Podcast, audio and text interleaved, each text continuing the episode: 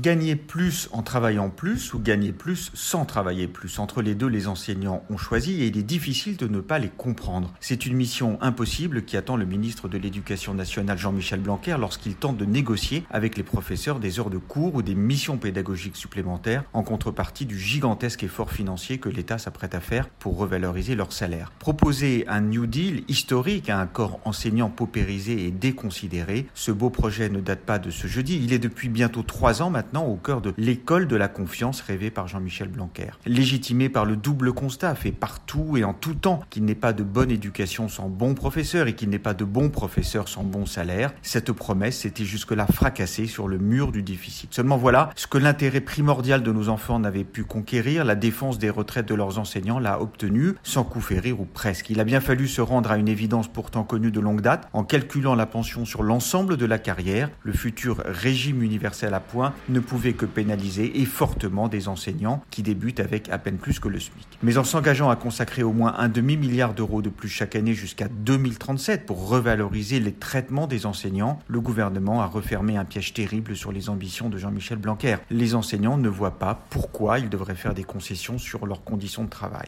La réforme des retraites a eu raison au fond de la réforme de l'enseignement et l'agitation qui monte dans les établissements à l'approche des premières épreuves du nouveau bac ne rend pas très optimiste sur les chances du ministre de l'Éducation d'obtenir à présent des efforts de la communauté éducative. C'est peut-être une question de moment. Il faut espérer que Aujourd'hui, arc-boutés sur le niveau de leur retraite, les enseignants sauront demain voir l'enjeu majeur de la négociation que leur propose Jean-Michel Blanquer, redéfinir le métier d'enseignant, pas seulement dans le but de les faire travailler un peu plus longtemps dans l'année, comme leurs collègues européens, ce qui ne serait pas un mal, mais aussi pour rétribuer ces multiples tâches, comme la direction d'école primaire que l'État reconnaît mal. L'école ne gagnera rien à rester fermée aux réformes.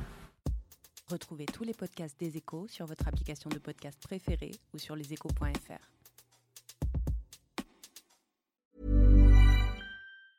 Planning for your next trip? Elevate your travel style with Quince. Quince has all the jet setting essentials you'll want for your next getaway, like European linen, premium luggage options, buttery soft Italian leather bags, and so much more. And it's all priced at 50 to 80% less than similar brands. Plus, Quince only works with factories that use safe and ethical manufacturing practices. Pack your bags with high-quality essentials you'll be wearing for vacations to come with Quince. Go to quince.com slash trip for free shipping and 365-day returns.